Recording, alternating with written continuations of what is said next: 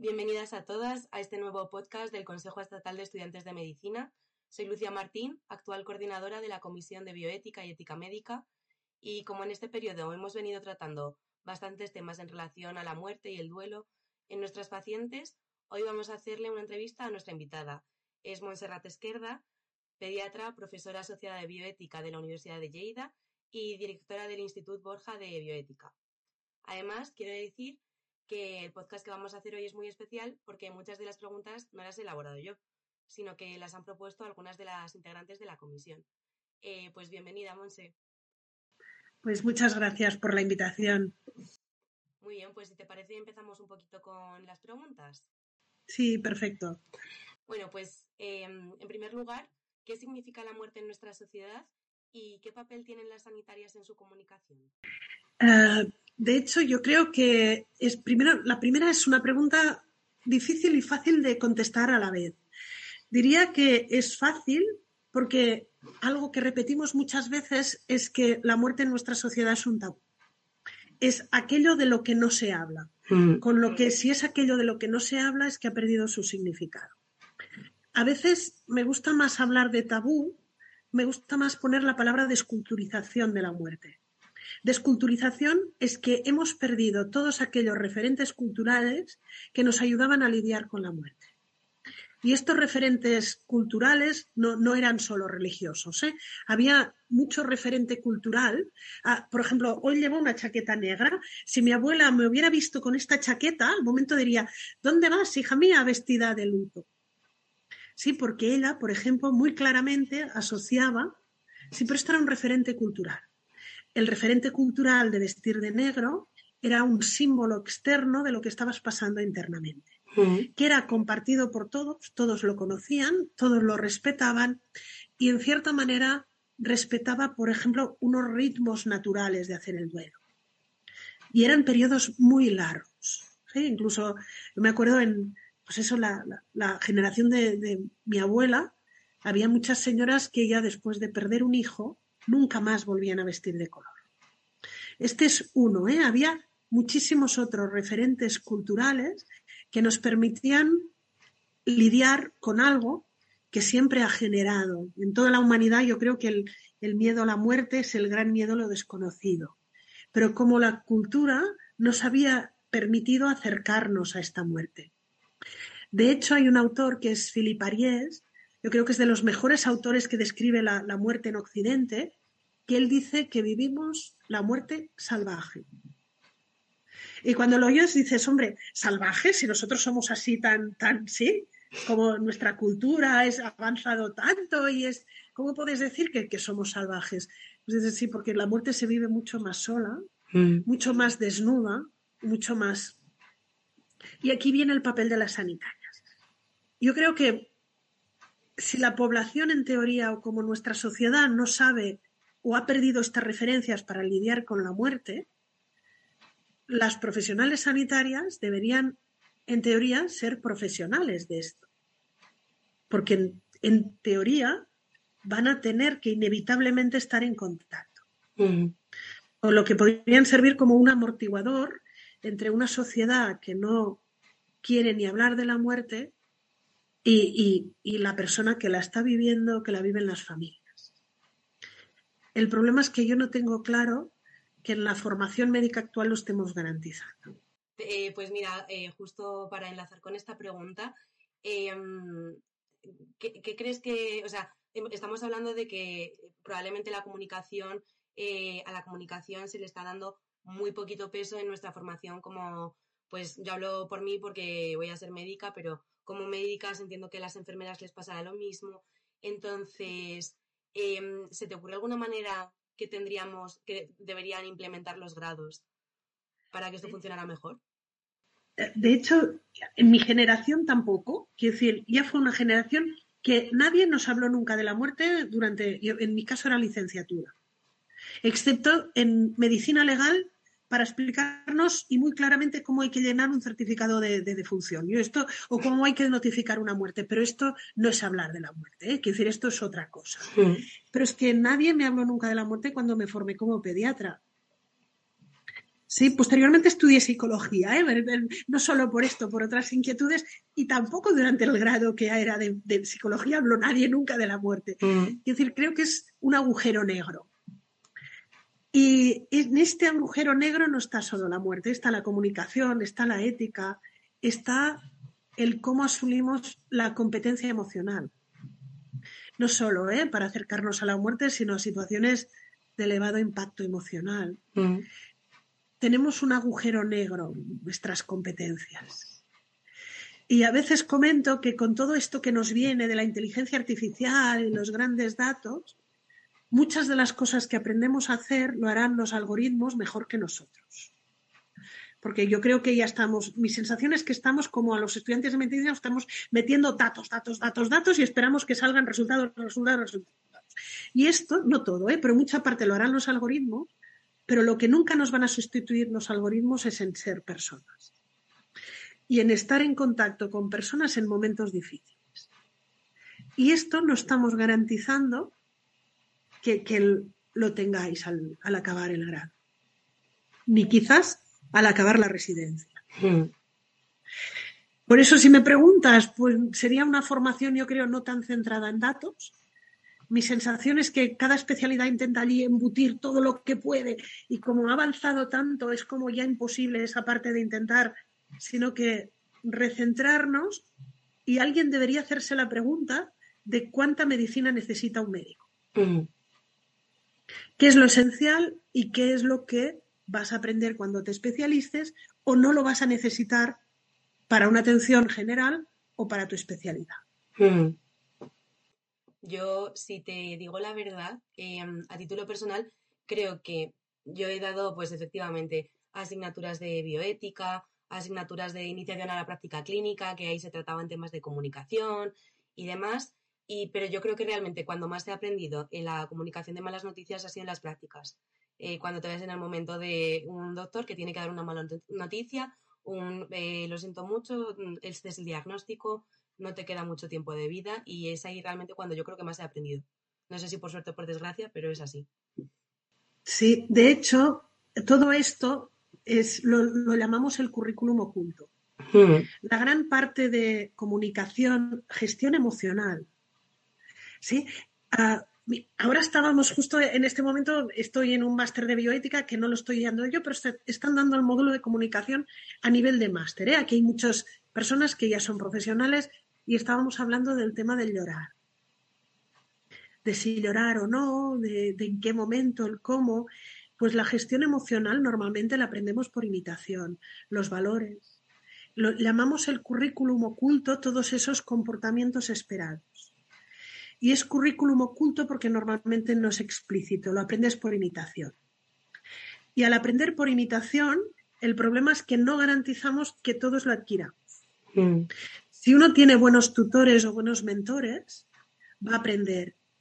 Pero si uno, nos comentaba ahora una, estudiante ¿eh? sobre su diagnóstico de cáncer de mama. Y esto recordaba muchas veces una, una persona que comentaba cómo le dieron el diagnóstico de cáncer de mama y el oncólogo casi sin mirarla dijo, dentro de 19 días tienes más pruebas, tienes tal, aquí tienes los papeles y cierra la puerta al salir.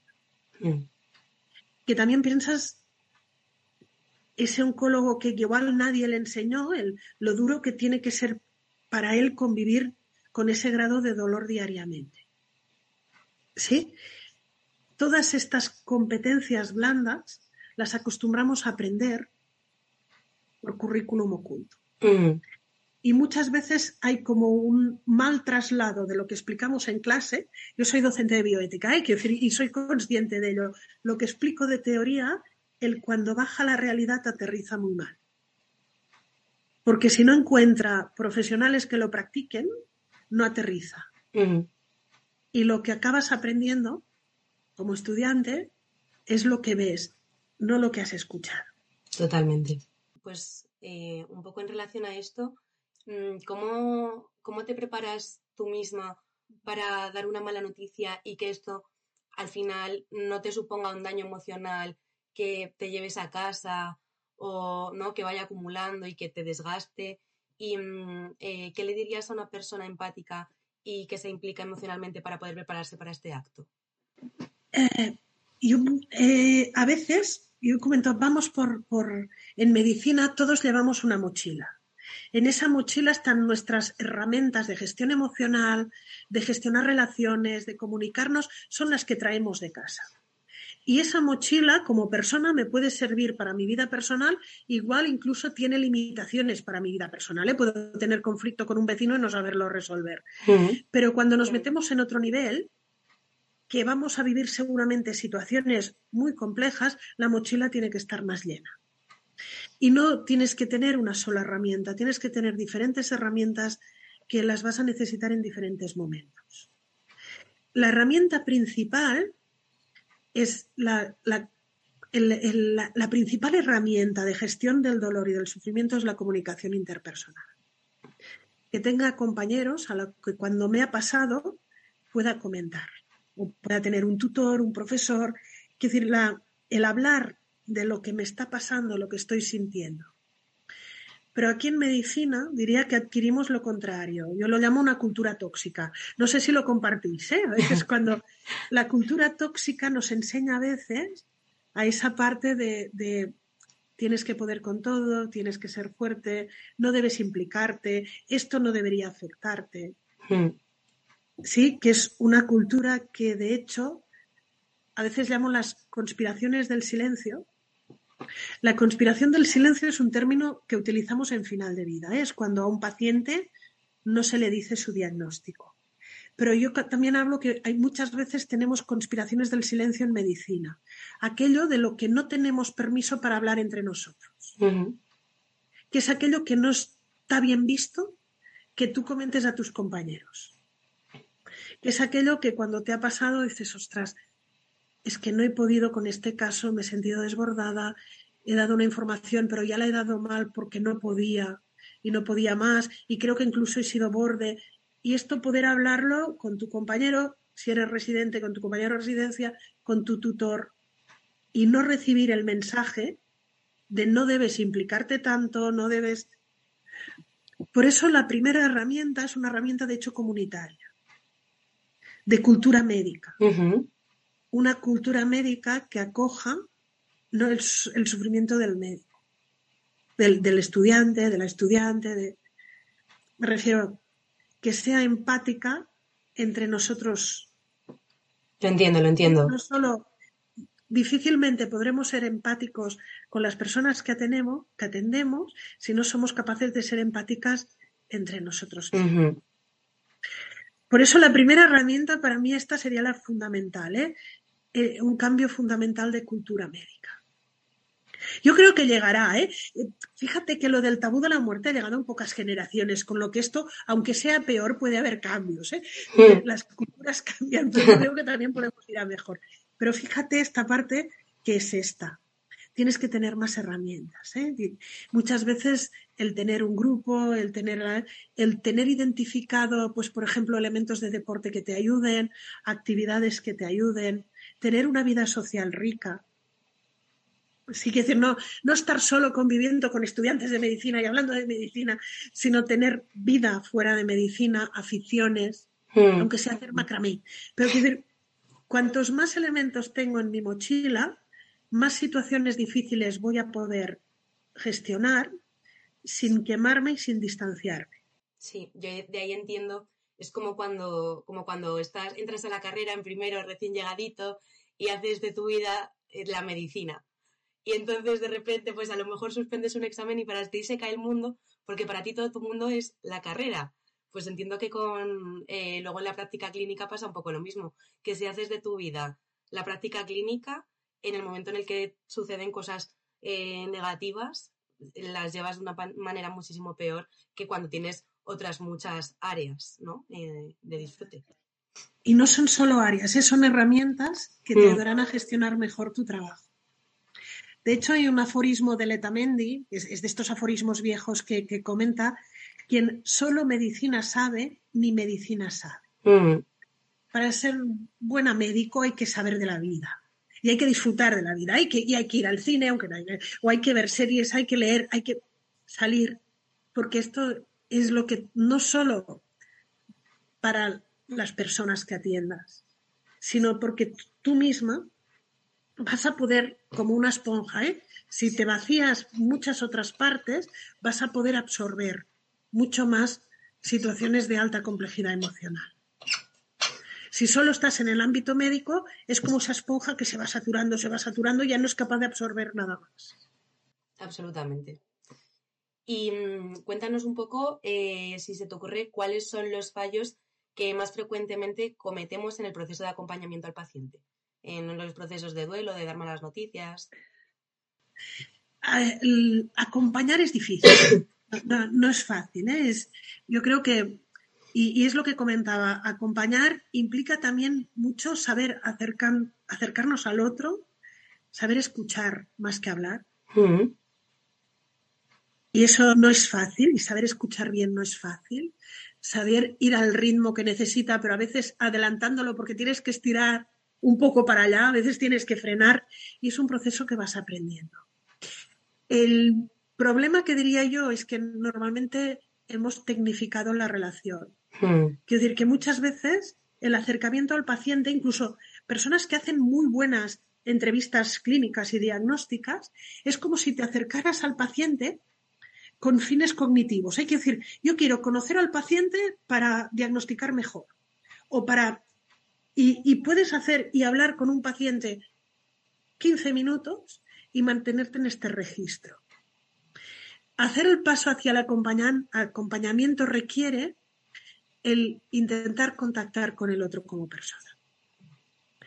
Yo esto lo llamo el nombre del perro. No lo digo porque había un New England que comentaba, es muy bonito, ese, esa, ese, New England, ¿eh? un, residente de cardio, quien lo llaman a urgencias, a él y, al, y, al, y a su adjunto, cuando es residente, les ponen un busca que hay una persona que ha empezado con un dolor precordial sugestiva de un infarto mientras paseaba a su perro.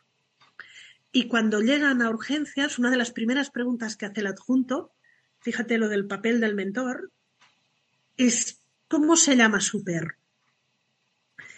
Y el, residente empieza a decir, pero, ¿en qué guía clínica o en qué protocolo pone el buscar el nombre del perro? Y, pero se da cuenta que esa es una pregunta fundamental, que no podremos nunca acompañar a una persona si no sabemos quién es. Mm. Y hace poco en un curso una psiquiatra compañera me comentaba, ella se dedica, es psiquiatra de ámbito del, del sinogarismo, de personas de calle, el cómo, por ejemplo, ella al principio, cuando no escuchaba, y estamos en la escucha, ¿eh? Cómo pues muchas personas no siguen las prescripciones y ella pues ya era, pues son personas, como a veces ponemos palabras malas, ¿eh?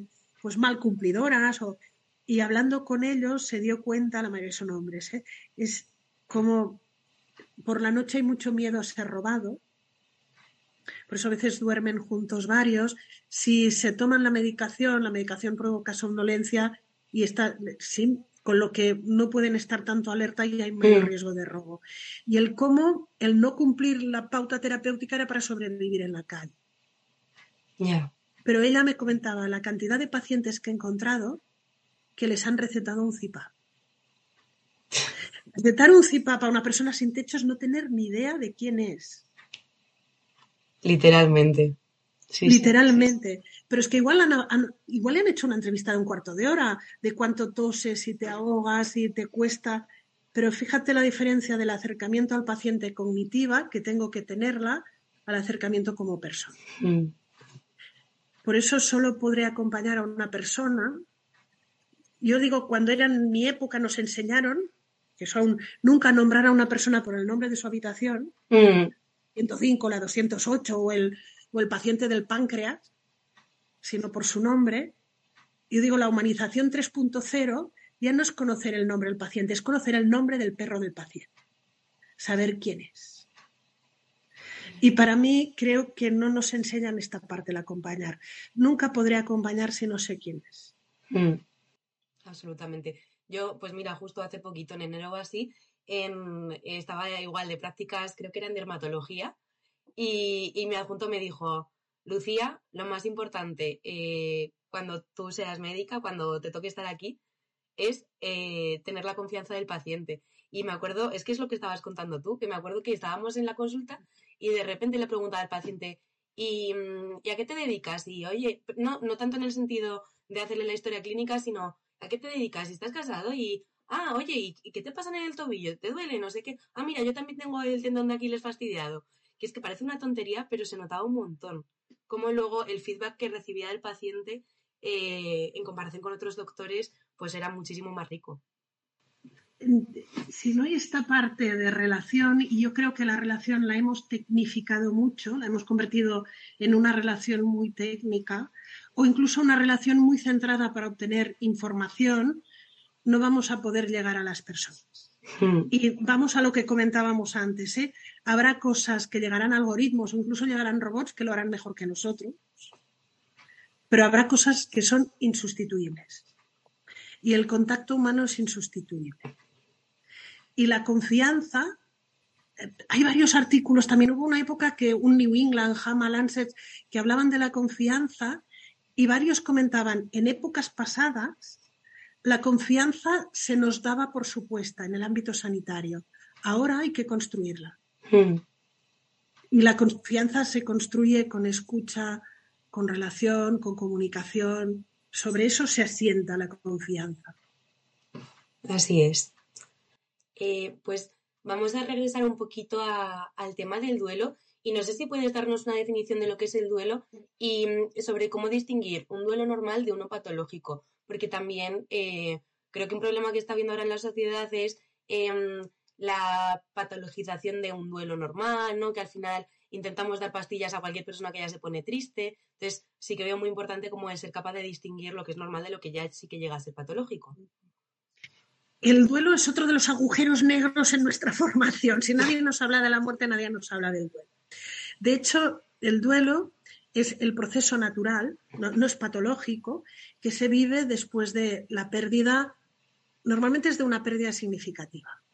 Hay duelos que no son por muerte, ¿eh? quiero decir, todos vivimos duelos. Puede haber duelos por la pérdida de una relación, podemos tener duelos por la pérdida de un proyecto vital, por ejemplo, una pareja que no puede tener hijos puede tener un duelo por ese hijo esperado que nunca tuvo.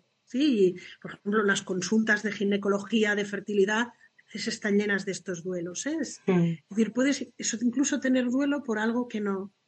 Hay duelos migratorios. ¿sí? Las personas migrantes arrastran una enorme cantidad de duelos. Es lo que se ha llamado, es muy bonito, el síndrome de Ulises. Sí. Pero hablamos siempre normalmente del duelo con mayúsculas, el duelo por la muerte. Porque es el más como irreparable, es como el, duelo, sí, en, esas mayúsculas. Y el duelo es ese dolor por la pérdida y todo el proceso necesario hasta volver a funcionar con una cierta normalidad. Hay me gusta más hablar de duelo complejo que de patología. Eh, ¿Por qué? Porque la gran mayoría de duelos se van a solucionar sin ningún otro problema. Y de hecho, va en relación con lo que comentábamos primero. El duelo sobre todo requiere apoyo comunitario.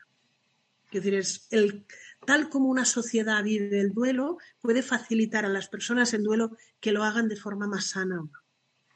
Después aquí volveremos en cuando una sociedad ha ignorado la muerte, cómo podemos hacer duelos sanos. ¿eh? Pero bueno, la gran mayoría de gente. Pero habrá una serie de duelos que ya desde el inicio van a ser más complejos. Estos los llamamos el duelo complejo y el duelo patológico es aquel que por el tipo de sintomatología que presenta o por la temporalidad ya sale de lo, de lo común, que van a ser muy pocos. Pero el duelo complejo lo que implica es que sí que va a requerir un cierto acompañamiento profesional, pero por ejemplo un médico de familia podría realizarlo, porque son duelos por suicidio, mm. por homicidio, duelos, por ejemplo, en los que no ha habido despedida. ¿Y cuántos duelos en la pandemia? Eh? No, no ha habido despedida. Duelos no permitidos a veces, como durante mucho tiempo ha sido el duelo perinatal. Mm. Hay otros duelos no permitidos, ¿eh? que no, duelos por desaparecidos, que nunca ha aparecido el cadáver y hay estos son elementos de complejidad que hace que requieran como un mayor seguimiento, un mayor acompañamiento. Claro, para mí el modelo de atención al duelo es comunitario, no, no es profesional. Un pequeño porcentaje de personas van a requerir. De hecho, yo como pediatra tengo una, en, sí, en el centro donde trabajo, en, San Juan de Dios, en San Juan de Deu, llevo una, pequeña unidad de, duelo patológico en niño y adolescente. Es un tema que a menudo hablo de la muerte con niños, no con personas mayores. Y, allí sí, ¿eh? tenemos niños, sobre todo vienen de suicidios, homicidios, duelos que ellos han perdido padre y madre. Mm. Sí, pero es un pequeño porcentaje. ¿Qué hacemos en una sociedad que esconde la muerte y no y al cabo de dos meses de una persona en duelo dice aún está llorando? Tiene que ir a un profesional.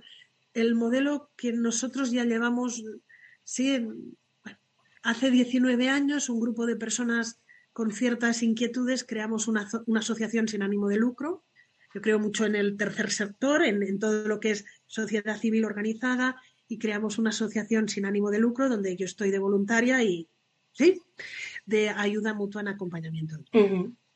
Y es un modelo en que las personas pueden encontrar otras personas que las escuchen y las entiendan, lo que es la ayuda mutua, el grupo no lo lleva un profesional. Ahora en este momento la gran mayoría de grupos lo llevan personas que ya han pasado, pasaron por los grupos y se han formado un poco más y son los conductores de grupo y encuentras como un espacio donde expresar tu duelo sin una sociedad donde es mucho más difícil de expresar. Mm. Por eso yo creo que como médicas también es bueno conocer que hay mucho que hacer fuera de la consulta igual después allí tenemos que resituarnos de una forma distinta y allí eres un voluntario y tengo una compañera que es maestra y porque tenemos grupo de ayuda mutua de duelo en adolescentes, niños de mediana edad y peques. Y pues igual allí compartes y eres la otra voluntaria es una maestra de escuela y es fantástica y compartimos grupo y, actividades y te resitúas de una forma distinta.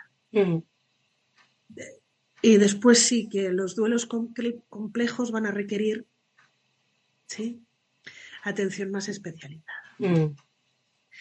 Y sobre todo medicina de familia, pero os diría cualquier especialidad requiere que también la, diferentes cálculos nos muestran como personas en duelo, no complejos, ¿eh?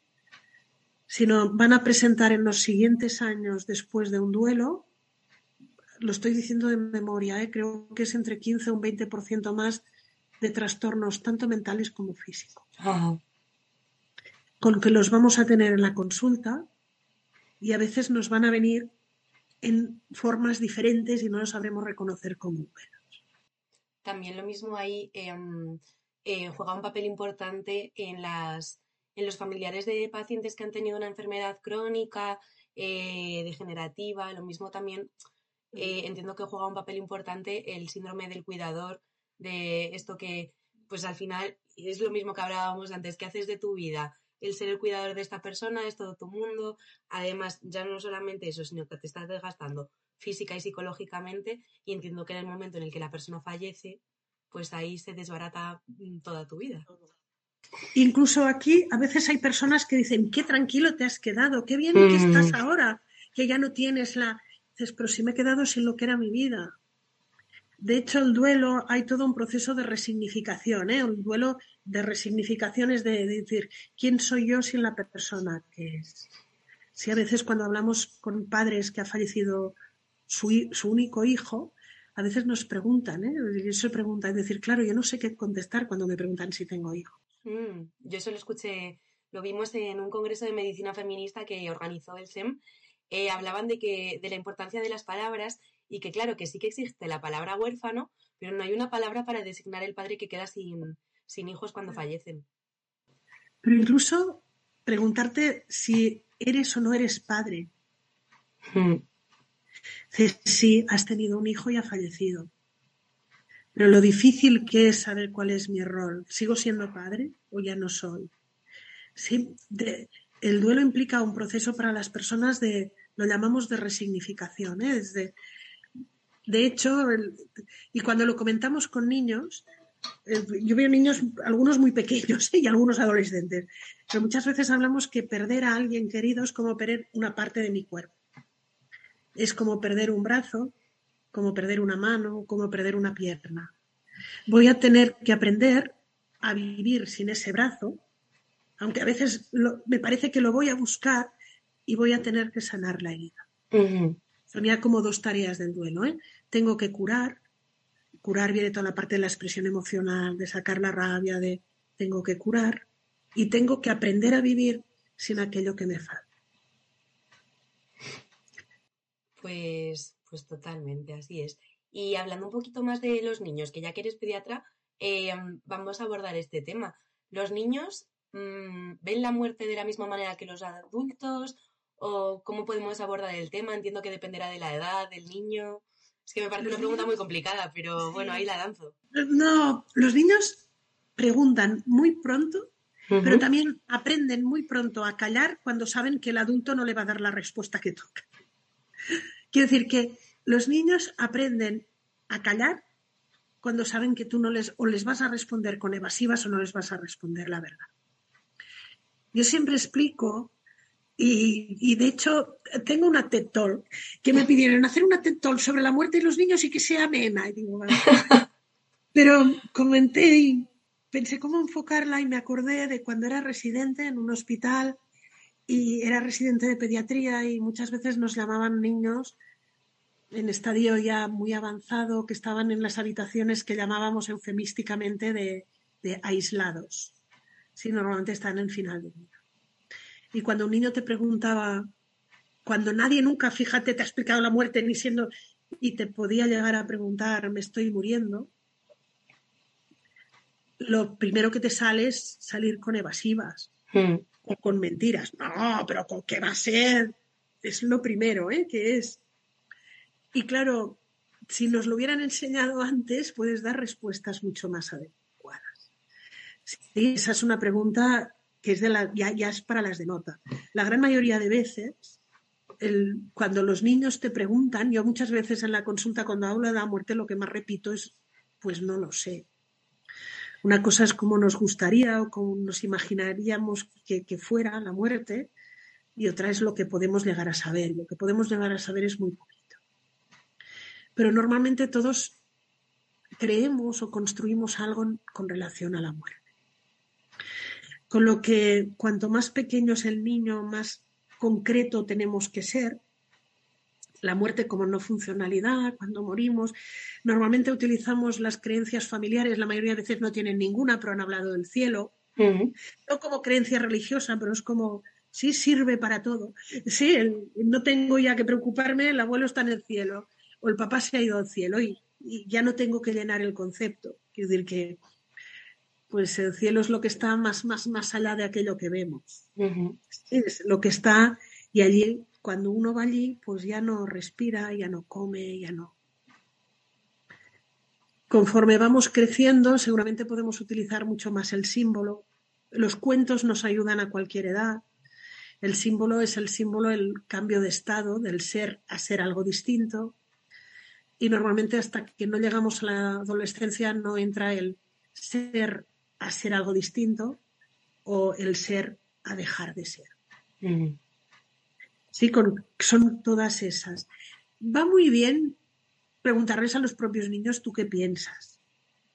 El otro día en la consulta tengo dos muy monos últimamente. Un niño después de la muerte muy traumática de, su padre y me decía, yo ya de ocho años, ¿eh? yo de la muerte lo sé todo. Digo, ah, pues explícame que yo no. Pero entonces me explica una historia rocambolesca que se le ha explicado la canguro de un amigo.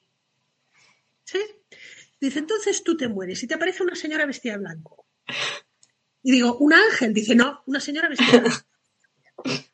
Y te pregunta, sí, te pregunta, ¿tú quieres volver o quieres seguir? Si vuelves, vuelves en otra forma. Y, y allí es la suerte, porque te puede tocar ser un animal feo o bonito o una persona fea. O si continúas, te vas al paraíso, paraíso donde estarás las personas que quieren. Y digo, esto lo has hablado con tu madre, porque yo creo que, tu madre no tiene mucha idea de lo que tú crees y tus creencias. Porque aparte la canguro se lo explicó como esto es así, cosa... Sí, como un absoluto. y el otro convencido, y claro, cuando entra la mamá y, le explicamos todo esto, la mamá... Digo, bueno, pues, pues, pues igual tenemos que, como mínimo hablando de qué es lo que tú imaginas qué es lo que creemos, de hecho siempre será lo que creemos porque no es lo que sabemos, Mm. cómo estas creencias las podemos intentar, pues, por ejemplo, la de este niño, si le digo, es así, es verdad, dentro de dos años me dirá, me mentiste. Sí, el cómo en estas creencias podemos ir introduciendo elementos que por el desarrollo cognitivo del niño son muy difíciles de entender, como la irreversibilidad, la... Sí. Tengo un niño de cuatro añitos, bueno, también falleció su padre y, y este tuvimos que trabajar mucho el concepto de muerte porque realizaba gestos, no eran autolíticos, pero sí que podían tener un riesgo porque él, sí, cortarse o quería tirarse, Mm. porque él quería morirse, ir a dar un abrazo a su padre y volver. Es- Cuatro años no puede entender la irreversibilidad, ¿eh? Quiero decir que Mm. entonces trabajamos muchísimo este concepto de más allá de aquello que. Y cuando tenía en P5, cuando tenía 5, dieron los planetas en clase, me llega todo feliz un día y me dice, mira, me ha dicho mi amigo que porque ahora estamos estudiando los planetas y sabemos mucho, que por qué no tenemos y vamos con un cohete enorme a ver a mi padre. ¿Tú qué crees? De lo poco que he aprendido, cuando me dice, ¿tú qué crees? es devolverle la pregunta. Me dice, oye, ¿tú qué le contestaste? Porque tú sí que sabes de esto. ¿eh? Me dice, mira, yo se lo expliqué. Y lo que le explicó es, el cielo donde van las personas que mueren no es el cielo que ven. Es el cielo que está tan tan lejos que incluso está más lejos que el Big Bang. Son cinco años, ¿eh? Joder. Y aparte, como allí ya no, los muertos ya no requieren ni respirar, ni comer, ni nada, nosotros no sobrevivimos. Y mi amigo me dijo, pues un cohete más grande y lleno de oxígeno para ir y volver. Y se lo tuve que explicar todo. Me decía el niño, ¿eh? Le tuve que explicar que el cielo donde van las personas no tiene puertas, pero es como si tuviera puertas que solo puedes entrar y no salir. Y esas puertas solo se abren cuando llega tu momento. Lo habíamos explicado así por estos gestos que realizaba de riesgo. Claro, cinco años hemos podido trabajar un concepto de la muerte como muy amplio. Si en la familia hay creencias religiosas, si lo quieren llamar cielo, lo pueden llamar cielo, o si lo quieren llamar energía cósmica, lo pueden llamar energía cósmica o amor universal, donde se va, es más lejos de aquello que se puede ver o llegar. No necesitamos ni oxígeno ni comida y solo se puede llegar cuando toca. Sí, implica que a cada data hay que irlo. Sí, sí. Pero sobre todo es eso, trabajar desde las creencias familiares, desde qué es lo que se ha comentado o no, pero ir trabajando sobre aquellos conceptos que se acerquen al concepto de muerte. Entiendo. Jo, pues qué interesante, qué interesante. Eh, pues Monse, no sé si quieres decirnos algo a modo de conclusión para ir finalizando. Ah, Mm, Yo os, os animaría sobre todo a, a que a salir fuera de la caja, ¿eh? out of the box, esto que estamos llamando a veces, que, que muchos profes yo creo que somos conscientes que la formación que os estamos dando tiene lagunas, tiene agujeros negros, pero yo creo que también aquí va la, la capacidad de, de cada una para buscar fuera de la caja y ir buscando estas piezas que faltan y que yo creo que quizás no toque a mi generación sino a la vuestra, garantizar que, que todo esto llegue. mm, Sí, es como pasaros el testigo a, a toda una nueva generación que yo creo que es la. Los que tenemos cierta edad, pues ya vamos haciendo con lo que podemos, pero creo que os tocará a vosotras el poder repensar qué es lo que va a ser esencial que sepa cualquier médico, qué es lo que va a ser accesorio y qué es lo que va a ser imprescindible. Muy bien, pues así lo intentaremos hacer. Pues nada, muchísimas gracias por venir. Eh, ha sido, vamos, todo un placer. Yo me he pasado toda la entrevista sonriendo. Me ha encantado todo lo que has contado. Y, Y hablábamos de la muerte. Sí. Sí, jo, pues, llegamos a hablar de un tema un poquito más alegre y vamos. pues, pues nada, muchísimas gracias. Eh, dejamos por aquí el podcast y mm, pues gracias a todas las que nos habéis escuchado.